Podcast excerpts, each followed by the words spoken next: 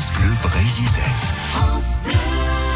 On va parler d'un animal mal aimé, mal connu en Bretagne aujourd'hui dans Chilaou Bonjour Manu Aujourd'hui, parlons de l'âne.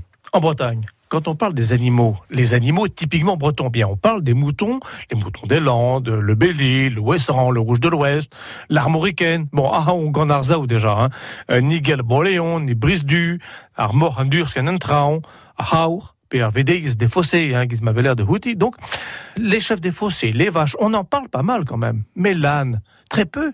Bien que, suivez mon regard, bon, non. Et la mule, encore moins. Et pourtant, tous ceux qui ont eu la chance de conduire un âne vous diront que rien de plus coopératif que l'âne, rien de plus gentil que l'âne. Et même en breton, on dit bien « Oh, Azenbaoul », ce qui prouve que le pauvre âne, euh, hein, bon, et la mule qui a encore plus de force, est tout aussi douce, mais elle ne fait pas des mules puisqu'elle ne se reproduit pas. Alors, cherchez des photos de mules en Bretagne, des photos d'ânes. Eh bien, comme elles n'ont pas la côte, elles sont donc délaissées difficile de faire de l'histoire mulassière avec tout ça, hein. mais quand même, dans le langage, seule la marmule est restée. Or, marmule, un azodor, un anus, onerst istangata. Hein.